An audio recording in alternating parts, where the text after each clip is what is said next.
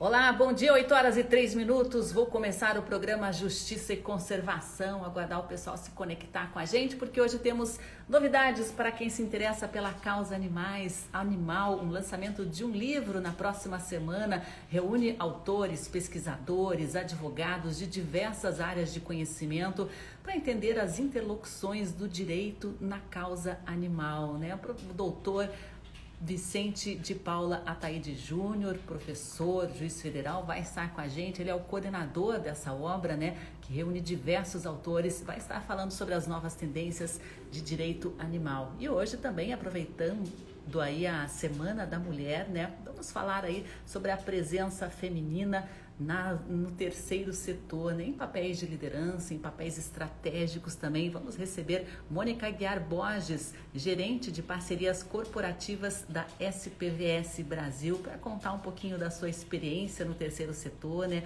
como ela vê a presença e a importância feminina nessa área. Sejam todos muito bem-vindos aqui à nossa transmissão ao vivo. Estamos nas redes sociais do Observatório de Justiça e Conservação e estamos também com transmissão simultânea pela Rádio Cultura de Curitiba.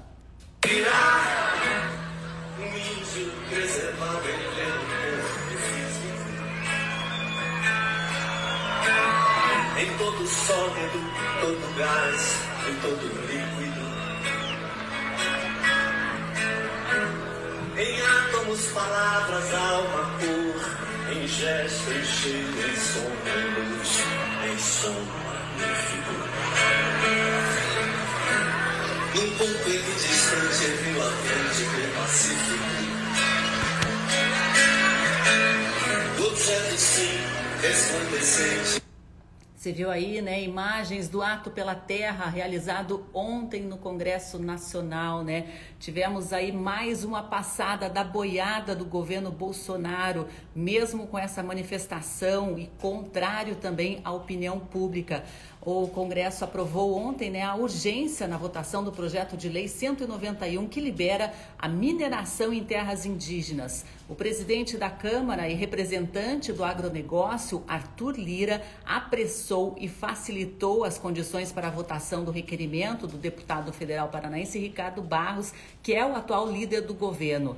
Isso tudo enquanto do lado de fora da Câmara, né, o cantor e compositor Caetano Veloso, acompanhado por dezenas de artistas, lideranças da sociedade civil, liderava o Ato pela Terra.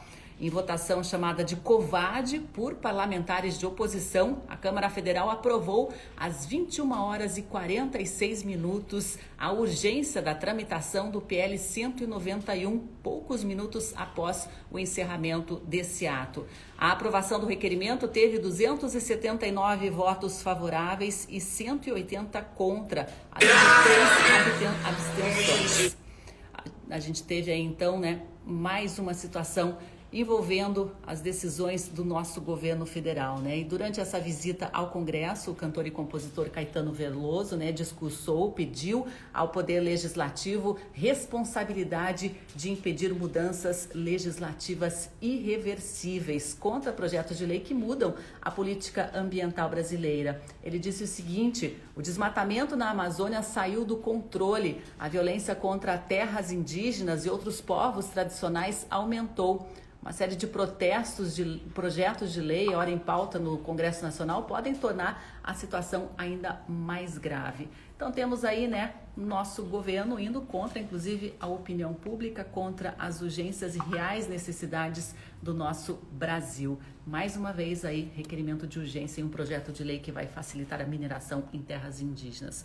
Bem, gente, tocamos em frente aqui com a nossa pauta no programa Justiça e Conservação. Eu vou chamar agora para conversar o doutor Vicente Ataíde Júnior, ele que é juiz federal, professor de direito, né? Tem liderado aí vários avanços na, no estudo, nas pesquisas, né, referentes ao direito animal está lançando, junto com outros autores, na próxima semana, o livro Direito Animal Interlocuções com Outros Campos do Saber Jurídico. Vou chamá-lo aqui para conversar para a gente saber dessa obra e também dessas relações áreas do direito com o direito animal. Doutor, já enviei aí o convite, vamos começar a nossa conversa. Guardando aqui a conexão com o doutor Vicente. Sejam todos muito bem-vindos aqui à nossa programação, tá, pessoal? Se quiserem participar aqui da nossa conversa, fiquem muito à vontade. Vocês podem mandar perguntas, comentários, sugestões. A presença de vocês sempre nos ajuda, sempre enriquece muito aqui as nossas conversas. Doutor, aguardando aqui só a conexão. E na sequência, nós vamos receber também aqui Mônica Guiar Borges, é, gerente de parcerias corporativas da SPVS Brasil, para a gente falar sobre a presença e a liderança feminina no terceiro setor. Aguardando aqui só a conexão.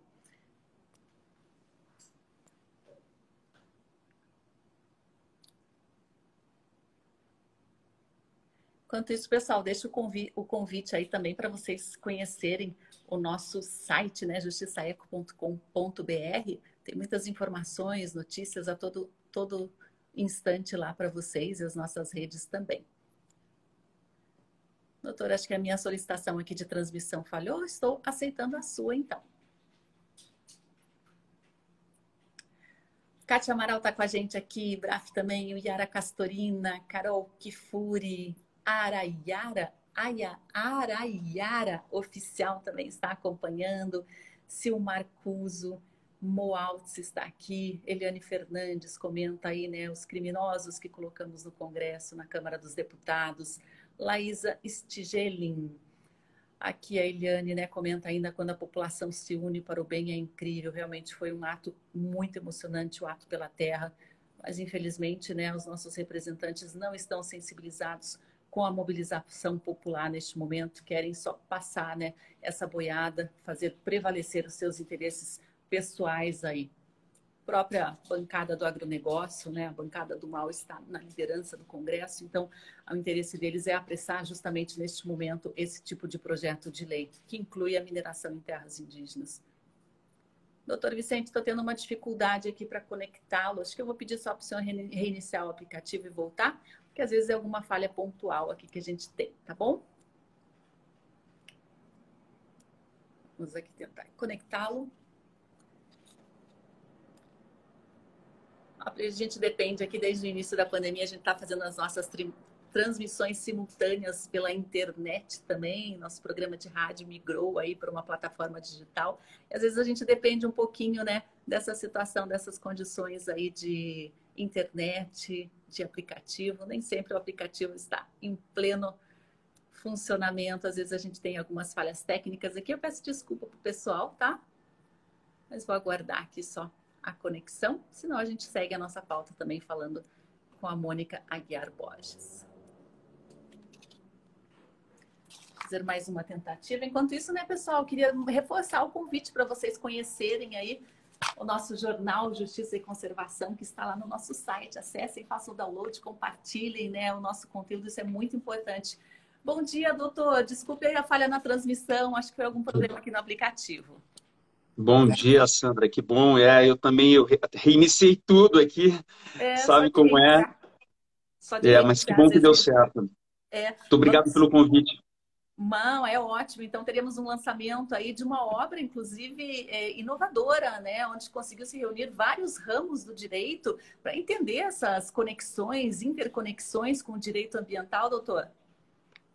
É, eu, esse é um, foi um, um trabalho coletivo que foi gestado aí por quase três anos, né, no âmbito da, da Faculdade de Direito da Universidade Federal do Paraná. É, ele é produto, ele nasceu, a ideia nasceu do primeiro seminário que nós fizemos na Faculdade de Direito sobre direito animal. Eu, eu, me lembro exatamente a data. Foi dia 12 de março de 2019. Ainda foi presencial, foi um evento presencial no Salão Nobre é, da Faculdade de Direito da Universidade Federal do Paraná, ali na Santos Andrade. Né? Fizemos o primeiro seminário, reunimos ali é, a maioria é, é, dos palestrantes foram professores da Universidade Federal do Paraná. Né? E a partir daquele seminário, que foi muito bem sucedido, até é, lembro bem o professor Stout, que hoje é o diretor do, do setor de ciências jurídicas, ele disse, poxa, Vicente, por que a gente não aproveita essa, esse momento tão especial que a gente conseguiu reunir tantos professores gabaritados, né, para vir falar é, do direito animal dentro das suas áreas, por que, que a gente não organiza uma coletânea né, de artigos, faz com que os professores coloquem no papel as ideias que eles externaram durante o seminário? Aí aquilo né, despertou aquela, aquela, aquela ideia. Aí nós começamos, a partir de, de 2019, e, e, evidentemente que a pandemia atrapalhou um pouco o processo produtivo aí, né? Mas nós conseguimos realmente é, fazer com que todos os, os, professores, a maioria, é, quase todos os professores que participaram do seminário, deram a sua contribuição, fizeram um artigo é, é para essa coletânea e nós conseguimos é, agora é, saiu a produção, a publicação pela editora da própria Universidade Federal do Paraná e que a gente vai fazer o lançamento oficial agora semana que vem, dia 17 de março, quinta-feira, às 18 horas, lá no Salão Nobre da Universidade Federal do Paraná.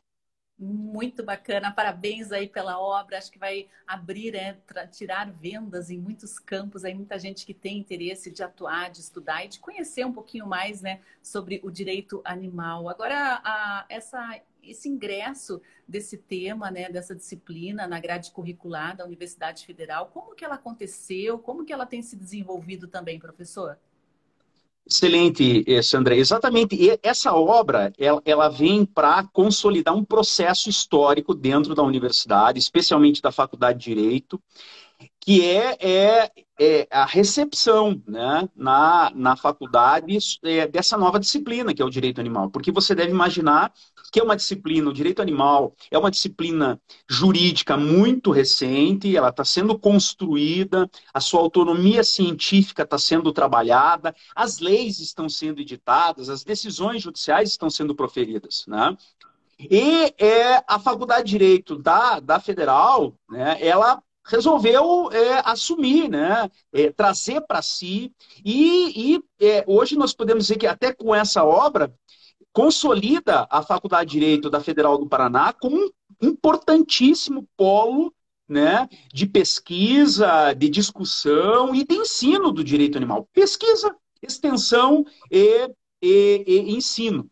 Porque nós tivemos exatamente em 2019 né? Um, um fato que foi muito importante. A própria faculdade, o próprio setor de ciências jurídicas, o seu conselho, enfim, de ensino e pesquisa, aprovou a inclusão da disciplina de direito animal, que aqui tem o nome de tutela jurisdicional dos animais, proteção dos animais pelo processo judicial, foi aprovado a inclusão da disciplina no currículo pleno, no currículo permanente da Faculdade de Direito, da graduação em Direito. Né? Isso em 2019. Já começamos a ter alunos de graduação estudando essa matéria. E aí a, a, o processo foi, foi uma sequência. No mesmo ano de 2019, Sandra, por, por participação, por participação decisiva dos próprios alunos, nós fundamos um programa de direito animal, programa de extensão, que tem um portal próprio na internet, que faz divulgação é, é, é, de leis, de decisões judiciais, de artigos, de doutrina. Né? Então, esse foi o primeiro grande passo. E já em 2020, é muito importante que se diga, já em 2020, o direito animal chegou na pós-graduação no programa de pós-graduação, que a Federal do Paraná é uma referência internacional no mestrado e doutorado em direito, e hoje ela oferece disciplina em direito animal e orientação. Nós temos vários alunos de mestrado e doutorado, alunos que já são doutores, já se formaram como mestres e doutores né, em direito animal pela Universidade Federal do Paraná. E, e aí, em julho do ano passado, do ano passado, não, 2020, também foi fundado o Zoópolis, o núcleo de pesquisas em direito animal, é, do programa de pós-graduação em direito da Federal do Paraná, é, de maneira que se consolidou o direito animal de uma maneira em todos os campos, no ensino, graduação e pós-graduação, na pesquisa, tem núcleo de pesquisas, né, e na e na extensão, com projetos de extensão envolvendo a comunidade. Então, esse livro, Sandra, ele vem para coroar todo esse processo histórico que coloca a Faculdade de Direito da Federal do Paraná como uma das referências no Brasil e no exterior é, para o estudo e construção do direito animal. E, professor, esse livro ele vai estar disponível de que forma, né? Que as pessoas vão ter acesso a esse conteúdo? É, em primeiro, num primeiro momento, ele é só impresso, né? Um livro impresso, é aquilo que a gente está, né, talvez mais é, não vou dizer mais hoje que a gente está mais habituado, que dá, né? Porque é, os, os, livros virtuais, os e-books, já estão muito presentes na nossa vida. Mas no primeiro momento ele só tem na versão impressa. Ele vai no, no, no, no lançamento, nós vamos ter aí, convidamos todos os autores de todos os artigos, inclusive o professor Elimar, que é o nosso decano, né, o professor mais antigo da casa atualmente, que ele faz o artigo de encerramento, ele faz a interlocução do direito civil com o direito animal, bem importante referenciar isto. Então, no, no dia 17 de março, é, o, o, livro vai estar sendo oferecido para venda local, ali na, na, Vai ser uma noite de autógrafos, portanto, com os, os autores presentes ali no, no, no, Salão Nobre. Vamos fazer um pequeno coquetel, coquetel vegano, inclusive, Sandra, para né, fazer bem sintonia com a temática. E, então vai estar sendo vendido, né? Vai ter um, um, um representante da editora para vender o livro. Como é um livro de editora universitária, ele está super com preço super acessível na, na área do direito, R$ reais. É, mas quem não puder né, estar presente na, na, na, na sessão de autógrafos, dá para adquirir pela internet no site da editora. É www.editora.ufpr.com editora.ufpr.br, eles mandam entregar em casa. editora.ufpr.br, da qualquer lugar do país e do mundo você pode adquirir um exemplar aí da nossa obra. Perfeito. E professor, como hoje o sistema jurídico brasileiro percebe, né, os animais? O que, que vocês conseguiram reunir aí? Porque eu vi que vocês reuniram é, questões envolvendo direito ambiental, direito processual civil, né, diversas outras áreas do direito também, que se relacionam, inclusive o direito constitucional, que acho que é a base de tudo. E, e, esse foi o grande propósito dessa obra. É, talvez ela seja a primeira, eu, eu, que, eu, que eu tenho de referência é a primeira obra que ela faz assim, é, o, um objetivo dela é abrir um diálogo dessa disciplina tão recente que é o direito animal com outras disciplinas já tradicionais. Veja que o direito civil, né? Você tem referência do direito civil, pelo menos lá desde da Roma antiga, dois mil anos atrás, né? E, mas também você tem ali uma interlocução, um diálogo do direito animal com ramos que são muito mais próximos, como o direito ambiental. É sempre importante dizer que hoje se percebe o direito animal é, é, como um ramo distinto do direito ambiental. Por quê? Porque, ah, não obstante o direito ambiental ele também tem o propósito de proteger a fauna, a, a, perspectiva é um pouco diferente. Enquanto o direito ambiental protege a fauna porque ela tem um valor ecológico, porque ela é importante né, para a, o meio ambiente ecologicamente equilibrado, então você fala de fauna, você fala de espécies, você fala de biodiversidade.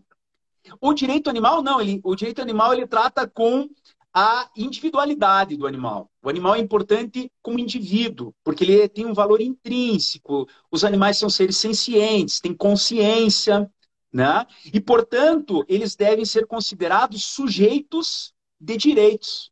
Essa é a grande marca, né? O direito animal, ele reúne regras e princípios é, é, que consideram os animais como titulares de determinados direitos fundamentais. Essa é a grande marca do, do direito animal. Mas você veja, isso pode conflitar com, por exemplo, o direito civil.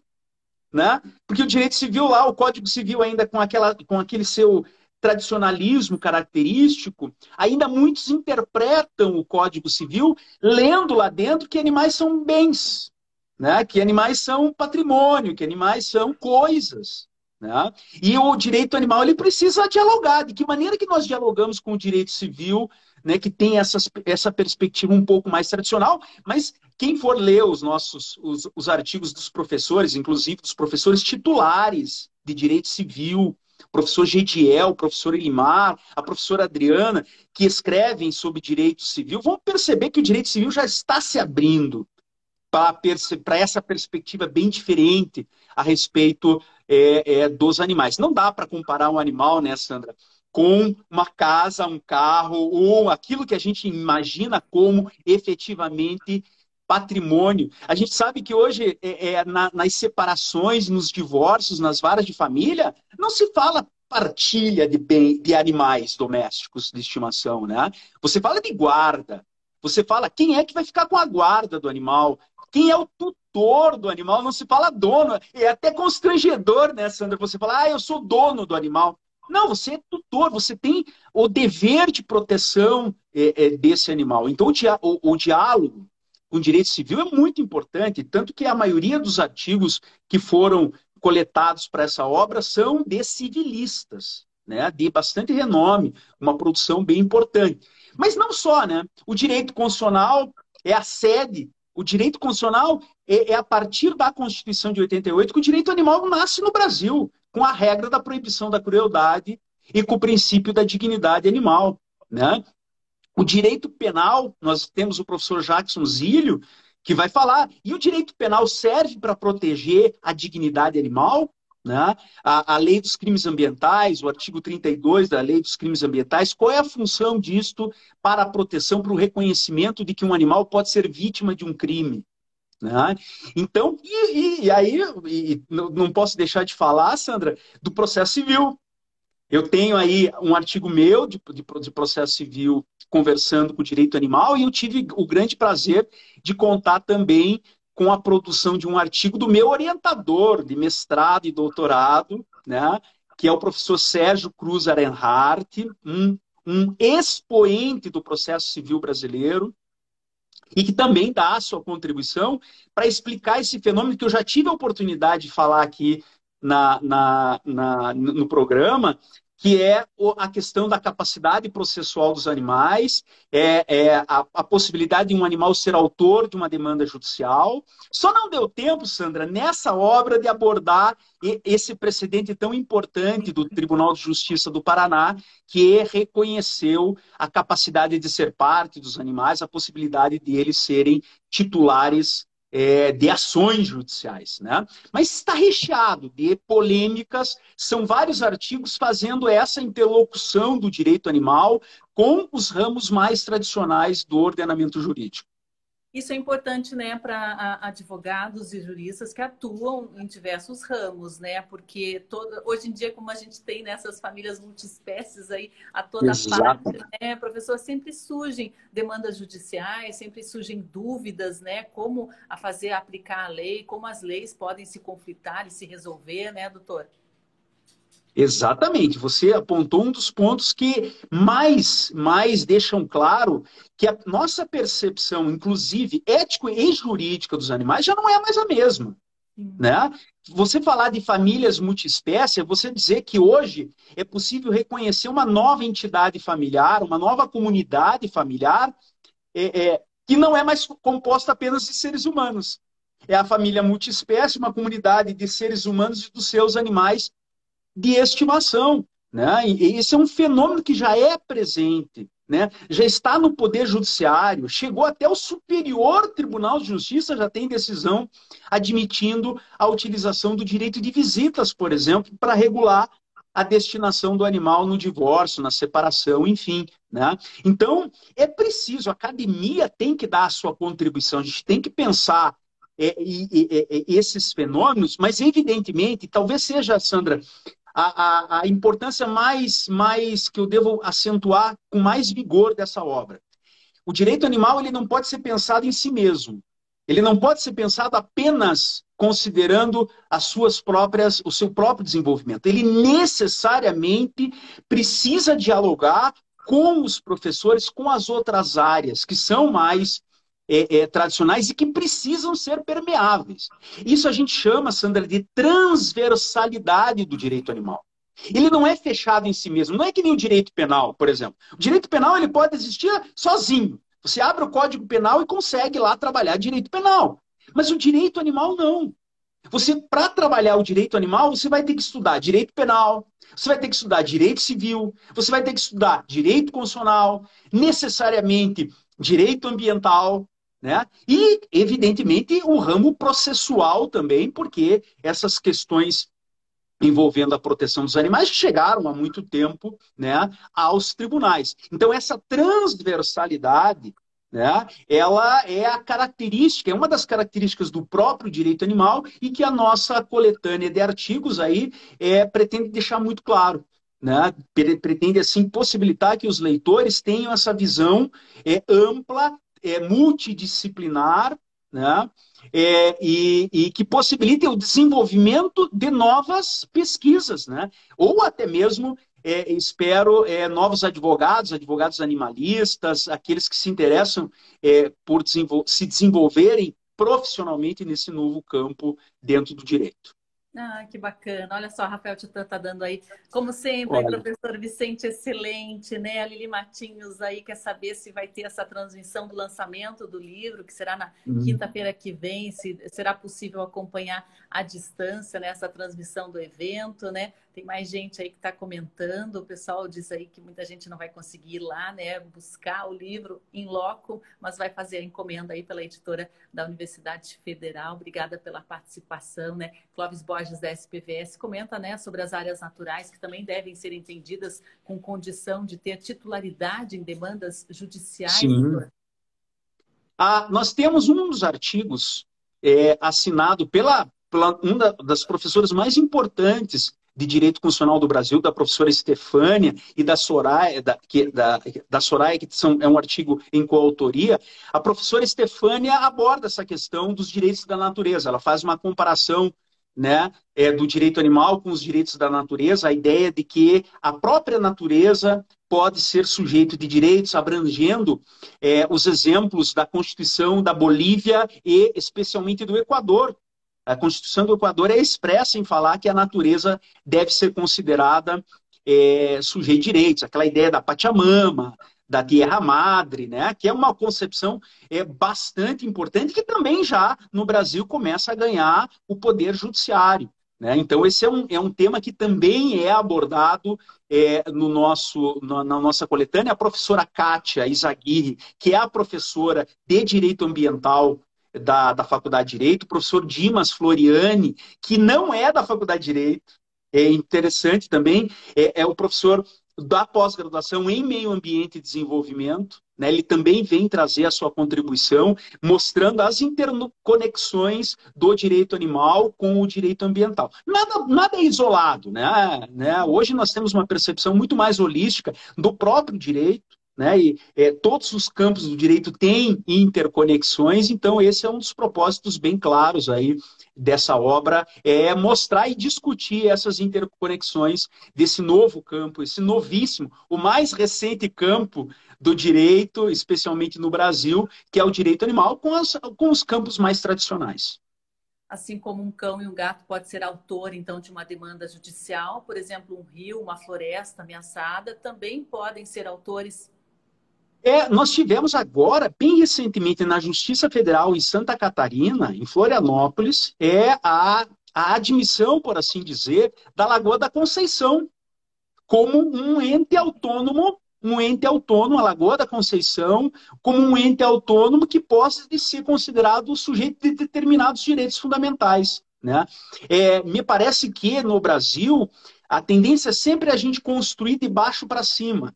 É, você começa com os casos judiciais é, emblemáticos. Esse, no direito animal, a decisão do Tribunal de Justiça do Paraná certamente ocupa um espaço como esse. E aí a gente vai avançando até atingir a legislação, né? o reconhecimento da legislação desses fenômenos que já no âmbito processual se dão. Eu, eu tenho certeza que é uma questão de tempo para a gente avançar também no reconhecimento legislativo é, dos direitos da natureza. Isso vai ser bem importante. É, inclusive, como um, do, um, dos capítulos do livro diz, é a construção de uma nova ética socioecológica em defesa da própria vida, né, doutor? Exatamente, exatamente. É, tudo é, é essa é a, o direito animal ele não consegue ficar isolado só na sua, né, na sua na sua discussão sem participar desses temas que são que, que, que, transitam né, dentro, dentro dessa temática. E por isso que a gente tem professores que pensam há muitos anos, pesquisam a respeito desses temas, que deram assim, aí as suas contribuições fundamentais é, para o desenvolvimento da matéria. Uhum. Clóvis ainda pergunta né, sobre os animais de estimação. Eles são o principal foco dos esforços até, a, a, até agora realizados, né? mas é um avanço que está tá ainda no, no, início, digamos assim, doutor. É, eu, eu tenho percebido, acompanhado, que nós começamos o poder legislativo, especialmente no Congresso, a, o, o poder legislativo dos estados já avançou muito. Né? Nós temos aí estados que já, já hoje reconhecem expressamente animais como sujeitos de direitos. Né? É, é, Santa Catarina, cães e gatos já são reconhecidos como sujeitos de direitos. Rio Grande do Sul, todos os animais domésticos de estimação já são reconhecidos como sujeitos de direitos. Só que Minas Gerais, por exemplo, não fez essa limitação. Em Minas Gerais existe lei já dizendo que todos os animais são sujeitos de direitos. E a Paraíba, que eu sempre refiro, o Código de Direito e Bem-Estar Animal do Estado da Paraíba, do, do, professor Francisco José Garcia Figueiredo, nosso, nosso colega de pesquisas, é, é, um, é um código, foi o primeiro código estadual a prever expressamente é, direitos. Quais são os direitos dos animais? Né? de todos, não apenas animais de estimação. E eu não posso deixar de, de aproveitar a oportunidade, Sandra, de dizer que aqui, na região metropolitana de Curitiba, o município de São José dos Pinhais também ocupou uma, um, um, espaço significativo, porque a, a, finalzinho de 2021 apro, a, aprovou uma lei é, expressamente dizendo que os animais em São José dos Pinhais não apenas são sujeitos de direitos, mas tem uma lista de direitos fundamentais, direito a, a, a, a, a tratamento médico, alimentação. É, é, claro, como é uma lei municipal, ela trata mais especificamente de animais de estimação e dos animais cavalos e etc., que são é, é, ainda utilizados né, como, como tração veicular. Né? Mas é uma lei que demonstra como é o, como o poder legislativo está se abrindo né, para o direito animal. E sem falar dos projetos de lei que tramitam no Congresso Nacional, né, é, reconhecendo expressamente animais com sujeito de direitos, alterando o Código de Processo Civil para incluir os animais com capacidade de ser parte. E certamente, em breve, nós teremos um projeto de lei mais ambicioso. Né? Nós precisamos urgentemente de um projeto de lei que fale, que traça é, é, é, um estatuto dos animais. Né? Isso a gente não tem no plano federal ainda. Né? Nós temos o estatuto, estatutos tão importantes tratando de direitos fundamentais, como o Estatuto da Criança e Adolescente, Estatuto do Idoso, Estatuto das Pessoas com Deficiência, agora nós precisamos de um estatuto próprio é, é, para os animais, reconhecendo no plano federal é, animais como sujeito de direitos, dizendo quais são os, os, esses direitos, os princípios do direito animal, é, catalogando realmente os direitos a depender não apenas para animais de estimação. Isso é bem importante, Sandra. Não apenas para animais de estimação, mas também para os animais silvestres, para os animais aquáticos. É, é, talvez a população mais vulnerável seja dos animais aquáticos, né? São mais invisibilizados, ninguém, né? Ninguém é, dá uma atenção que merecia aos animais aquáticos, mas também aos animais é, é, com valor econômico, explorados pela pecuária, né, pela própria pesca. Esses animais também têm direitos fundamentais que precisam ser respeitados. Eles são protegidos contra as práticas cruéis. Então, todos esses animais precisam ter o reconhecimento dos seus direitos próprios numa lei federal. Isso é urgente. Nós precisamos urgentemente de um projeto de lei é, é, é, com o auxílio da academia. Isso é bem importante. Não pode ser, tem que ser pensado tecnicamente para atender às necessidades dos animais é, em todo o território nacional. Nós esperamos que em breve nós tenhamos aí também essa possibilidade de colaborar. Com certeza, teremos sim. A Rosemary está dando parabéns aí pelo maravilhoso trabalho, o professor Vicente Rafael também está dando parabéns aí pela sua atuação. Então fica aí o convite, né, na próxima quinta-feira, às seis horas da tarde, no Salão Nobre do Setor de Ciências Jurídicas, será lançado o livro, né, Direito Animal, Interlocuções com Outros Campos do Saber Jurídico, uma obra que foi coordenada aí pelo professor e juiz Vicente Ataíde Júnior. Doutor, muito obrigada pela participação, parabéns pelo trabalho e pela nova obra aí, a gente mantém o contato. Sandra, eu agradeço mais uma vez a oportunidade, a oportunidade, eu agradeço a toda a equipe do programa, a Bruna, todo mundo que é muito carinhoso, me dá essa oportunidade de divulgar essa obra, e eu gostaria de deixar um agradecimento especial aos professores, a todos aqueles que puderam colaborar para a realização dessa obra. Agradeço em especial ao professor Stout, que hoje é o diretor do setor de ciências jurídicas, o professor Fabrício Tomil, que é o coordenador da pós-graduação, sem eles as, essa obra não teria saído da, da ideia. Né? E, evidentemente, a editora da Universidade Federal do Paraná que aprovou a publicação do projeto e que está tornando essa realidade aí, esse nosso sonho. Muito bacana. Tem outras perguntas aqui, daí eu encaminho aqui, doutor, para o senhor responder no privado, porque agora vamos para o nosso próximo tema. Um abraço, doutor. Fique à vontade. Valeu, muito obrigado. Acompanhar o nosso programa. Até mais. Valeu, muito obrigado, certamente. Vou remover aqui o doutor Vicente Ataíde, né, que falou sobre a nova obra que está em lançamento. E vou chamar agora a Mônica Guiar Borges, coordenadora, gerente de parcerias corporativas da SPVS Brasil. A gente vai conversar sobre a presença feminina no terceiro setor. Guardar aqui a Mônica conectar com a gente. Clóvis Borges, encaminhei aí a sua questão para o doutor, tá? Bom dia, Mônica, seja muito bem-vinda aqui ao programa Justiça e Conservação. Oi, Sandra, bom dia, bom dia a todas as pessoas que estão nos acompanhando. É um prazer estar aqui, agradeço o convite, representando aí tantas mulheres que contribuíram e contribuem com o legado da SPVS. É, Mônica, a gente está aí na Semana da Mulher, né? A gente percebe que a presença feminina é cada vez mais importante, necessária, fundamental no dia a dia de ONGs, fundações, movimentos sociais, né? Apesar da liderança feminina não ser tão presente em instituições públicas e privadas, no terceiro setor ela é praticamente é, unanimidade, né? Você tem uma avaliação do porquê isso acontece, Mônica? Acho que travou um pouquinho aí, vamos restabelecer aqui o sinal contigo. Pronto. Você já está no terceiro setor aí já há algumas décadas, né, Mônica? É, a presença feminina ela é fundamental, né?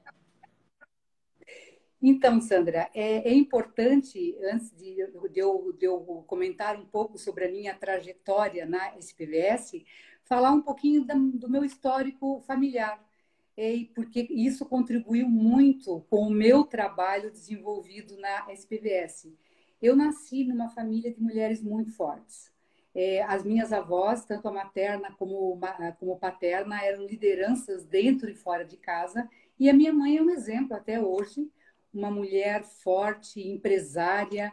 Nós somos quatro filhos, duas mulheres e dois homens, e eu nunca, é, no meu período de permanência na minha família, é, senti qualquer é, distinção de gênero na minha casa. Muito pelo contrário, o trabalho, nós sempre trabalhamos no comércio, é, o, a, as funções eram distribuídas de uma forma igualitária é, a mim e a minha irmã e aos meus dois irmãos.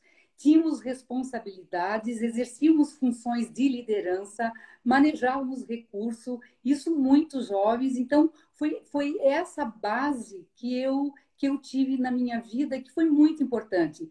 Não que a estrutura é, da sociedade, é, na época que eu nasci, que a minha mãe nasceu e até hoje, não fosse uma estrutura patriarcal. Mas eu tive realmente muita sorte é, de nascer nessa família e ter tido essa experiência que me tornou uma, uma pessoa mais forte, é, mais determinada e mais é, com muito mais vontade de buscar o meu espaço. A Solange Latenec está comentando aqui que a alegria, a Mônica é um exemplo de resiliência entre as mulheres conservacionistas. Parque Rio Doce diz que em Minas Gerais as mulheres são a maioria nas gestões, na gestão de unidades de conservação. No terceiro setor, no setor ambiental, né, Mônica, há uma presença e uma liderança feminina muito significativa. Sim, e trazendo um pouco para a história da SPVS, na nossa fundação éramos é, umas 17 pessoas. No início da SPVS, descobrimos que construir, formar uma instituição do terceiro setor na, na década de 80 é, nós achávamos que uma vez que essa estrutura estivesse criada, o segundo setor e o primeiro setor é, nos, nos, encontrariam, iriam nos procurar para executar os seus projetos, essa demanda não atendida, cada vez mais importante, deficitária. Isso não aconteceu.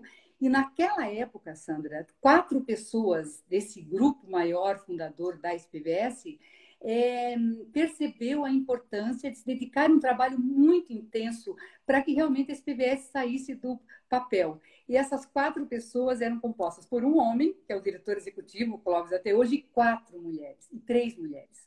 Essas três mulheres, eu era uma delas, que assumia a área administrativa financeira pela minha experiência é, familiar, e as outras duas pessoas, Eneide é, Cordeiro, Aderlene Inês de Lara, e nós dividimos a SPVS em quatro blocos. A área de representação institucional, liderada pelo Clóvis, esse, esse meio de campo administrativo, financeiro, contábil, toda essa gestão institucional que eu assumi, a área de educação ambiental e pesquisa. E foi muito importante essa base para a SPVS, é, a dedicação dessas quatro pessoas, essas mulheres tão fortes nesse momento, fazendo contraturnos aí, porque todas tinham já uma atividade, e, e a mulher sempre foi muito é, importante e ela teve uma representação muito grande na história da SPVS.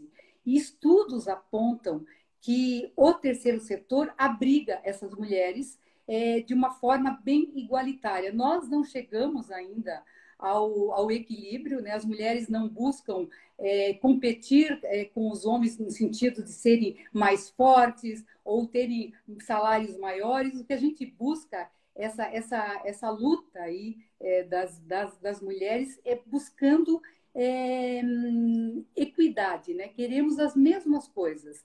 E no terceiro setor é, é uma área que está mais avançada comparada com os outros setores.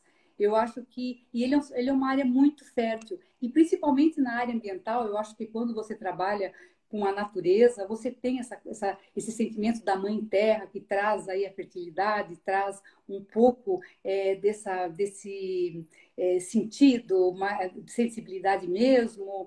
Enfim, eu acho que a mulher tem uma relação muito forte com esse trabalho. É, a mulher tem essa sensibilidade, né, essa capacidade de organização, né, e no terceiro setor, em organizações, tem esse diferencial, né, de estar muito atenta ao orçamento, à estratégica, a métricas, a performance, a resultados, né, Mônica? Isso vocês têm trazido dentro da organização também. É, é, é, impossível. O terceiro setor, eu sempre digo que forma profissionais para qualquer área, porque você tem que trabalhar em todos os campos. Você entrou no, Terceiro setor, você tem que redigir é, projeto, tem que ter atenção no orçamento, ajudar na gestão, captar recurso, executar atividades técnicas. Instituições como a SPVS, financiação corporativa, essa área meio, que ela é uma área mais frágil, que foi menos reconhecida e foi onde eu trilhei muito, sabe, Sandra? Então, é, puxando um pouquinho é, esse, esse, esse meu histórico dentro da SPVS, é, nos anos 90, é, que já é, nós nascemos nos anos 80, nos anos 90, é, eu percebi que dentro da SPVS o meu papel estava sendo muito mais importante nessa área de gestão, porque os projetos aprovados naquela época é, não tinham recursos significativos para essa estrutura. A estrutura institucional, essa estrutura meio de organização então, governamental, geralmente são recursos mais escassos. Você consegue recursos para projetos, mas você não consegue recursos para sua estrutura. É, e, na, e nos anos 90, as disponibilidades de, de, fontes de financiamento eram mais fundos públicos, nós precisávamos redobrar os cuidados na administração desses recursos. Então, eu percebi que é, se a SPVS não, não tivesse um olhar mais atento, não sedimentasse o seu caminho nessa área meio, ela não teria atingido o, o patamar que nós estamos hoje. Eu acho que nenhum momento foi perdido e, e, teve mesmo essa contribuição. Não foi uma, um trabalho feito isoladamente, sempre a SPVS teve trabalhos de grupos, encontramos pessoas maravilhosas, mulheres muito fortes, determinadas, é, compartilhando e a missão, isso é uma coisa super importante, porque o terceiro setor, ele não tem, não busca lucro, ele, ele busca cumprir a sua missão. Então, você encontra pessoas é, com perfil especial, diferenciado, que, além da satisfação, estão deixando para a sociedade esse legado. Então, é um trabalho é, realmente é, muito importante e que tem que ser muito reconhecido. É, temos aqui a participação com o Zoom Vero. Mônica também é uma energia divertida, alegre, piadista, pessoa linda.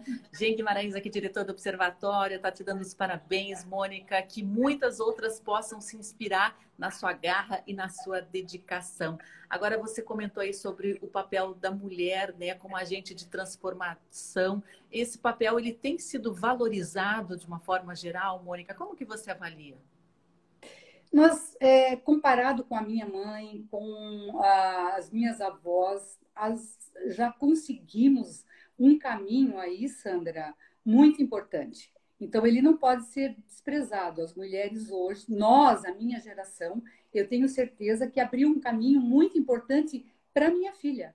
Ela mesma fala isso, que não, se não fosse a nossa geração é, de se expor, de realmente entrar nesse mercado de trabalho, mostrar o papel, a importância da mulher, mas não é uma, uma conta equilibrada ainda. Ainda temos um caminho a ser perseguido e essa compreensão de que a mulher não busca competir para ser mais, a mulher busca o equilíbrio, a igualdade. Essa é a, é a diferença.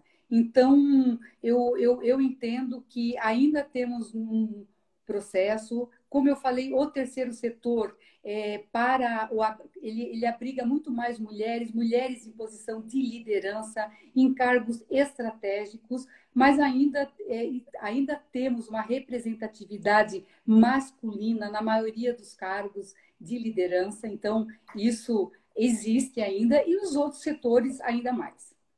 Uhum. A Angela Cux, aqui, aqui da Rede ProUC, para a Unidade de Conservação, está te dando os parabéns, Mônica, dizendo o papel super importante para fazer a SPVS chegar até aqui. Eu queria que você comentasse Obrigada, também sobre essa capacidade técnica, essa capacidade de articulação que você trouxe, né, para fazer justamente a SPVS crescer e chegar ao que ela é e a importância que ela tem como instituição hoje.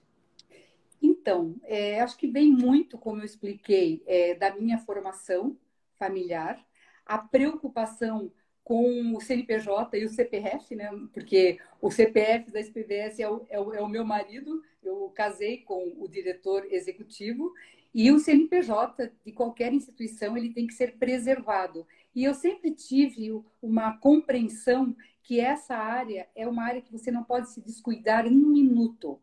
Ela é a base.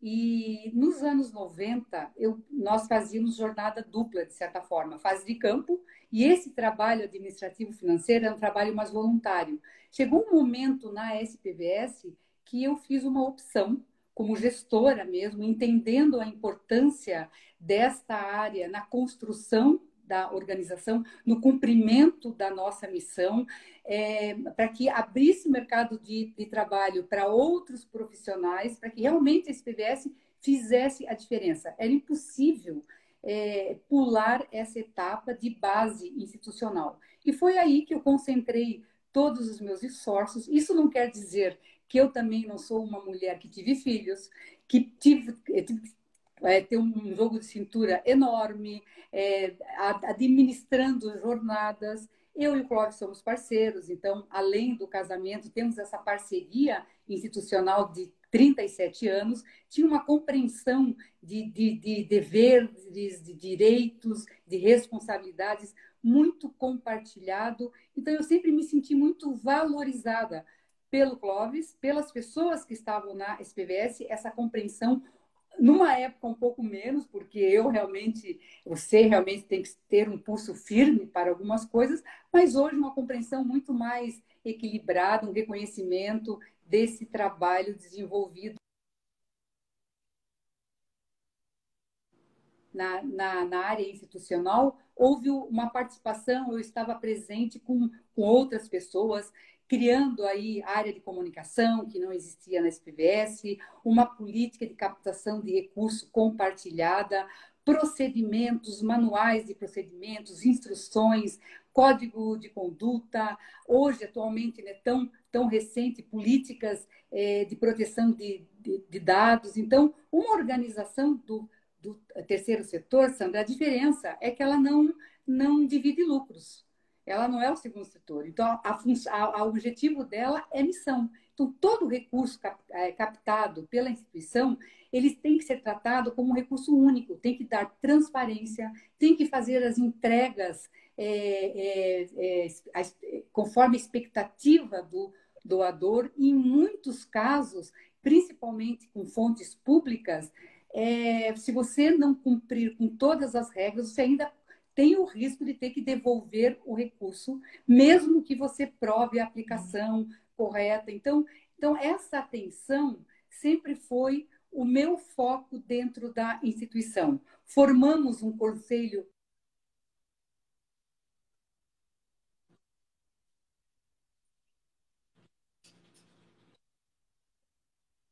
importante para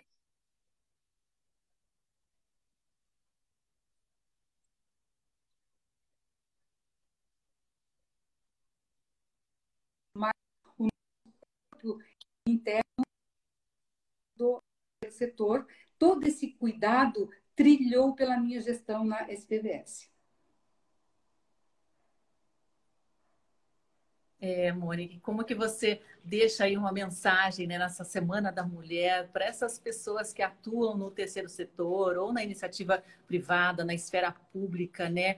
Você falou muito aí que eu entendi como organizar a casa para que ela se mantenha bem arrumada, bem organizada e que prospere, né? Que também isso é muito necessário na, em organizações não governamentais. Mas queria que você deixasse uma mensagem sobre a sua experiência envolvendo o seu histórico, né? Para todas nós que estamos acompanhando. Sandra, é, o, o, mundo precisa cada vez mais de mulheres. É, vamos analisar aí todas as coisas que estão acontecendo e eu acho que o papel feminino nesse traz equilíbrio. Eu acho que a luta, é, a, a, nossa luta, a luta da, da, da mulher é buscando isso, o equilíbrio, o respeito, a igualdade. E eu acho que é, é, um caminho sem volta. Então, eu estimulo mulheres cada vez mais a exercerem o seu papel na sociedade. A sociedade precisa, puxando para a área ambiental, precisamos de mulheres determinadas, fortes, atuantes, sejam mulheres no campo, é, em escritórios, na política, para criarmos políticas públicas, vamos puxar um pouco para a área ambiental, estão, são tão, são, somos carentes, precisamos de boas políticas públicas, entendendo que a conservação da natureza é um legado, é um patrimônio de todos, temos um compromisso com gerações futuras. O planeta Terra está pedindo realmente que esse comportamento é, seja assumido e as mulheres, eu, eu acredito que tem um papel fundamental é, nesse caminho, na pavimentação e no sucesso é, dessa empreitada. É, olha, a gente tem uma mensagem aqui do Ricardo Borges, né, que é filho da Mônica e do Clóvis. Ricardo Borges está coordenando a Grande Reserva Mata Atlântica pela SPVS, está dizendo aí muito orgulho dessa história. Mônica é uma mulher incrível e uma grande inspiração. Inclusive, os seus frutos aí germinaram né, de uma forma linda com essa iniciativa que é a Grande Reserva Mata Atlântica, que vai deixar um legado fantástico aí para os seus netos, para os seus bisnetos e tataranetos, né, Mônica?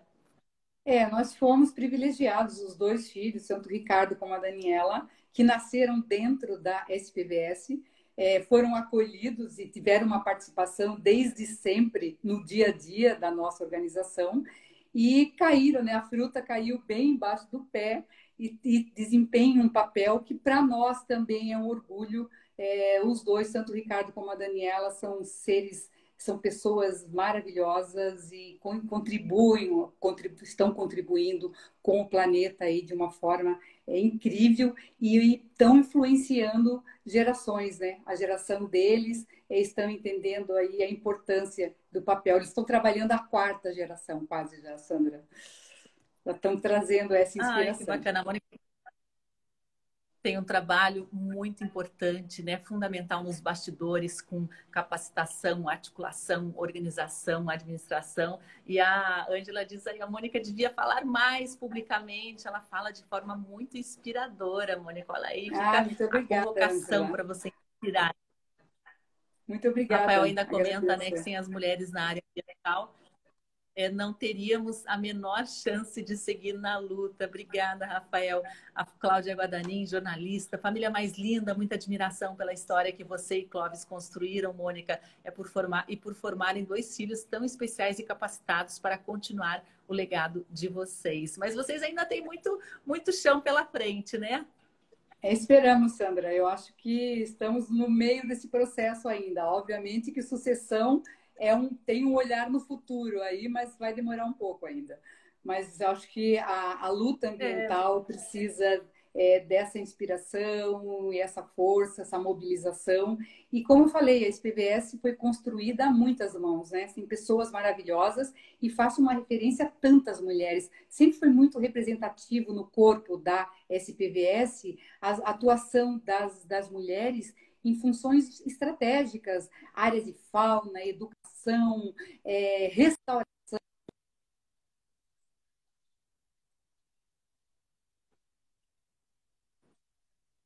De, de recursos, elaboração de projetos. Então, nós temos aí exemplos de mulheres guerreiras, é, atuantes e que fizeram toda a diferença na nossa história. É, a Caridande ainda lembra, né? Precisamos de mais mulheres na política também. A Vero, maravilhoso tudo isso, sentimento de tudo, carinho e admiração. E é com muito carinho e admiração que a gente se despede aqui hoje da nossa conversa. Mônica, foi ótimo conhecer um pouquinho mais sobre a sua atuação, essa importância fundamental da presença feminina no terceiro setor, na área ambiental. Muito obrigada, parabéns aí pelo trabalho e pela jornada. Obrigada, Sandra. Foi um prazer e esperamos aí nos encontrar em outras conversas. Fico à disposição. Ok, combinado então. Obrigada a todos que participaram. Amanhã a gente volta com a nossa transmissão a partir das 8 horas da manhã com o professor Renato Mocelin. Até lá. Tchau, tchau, pessoal.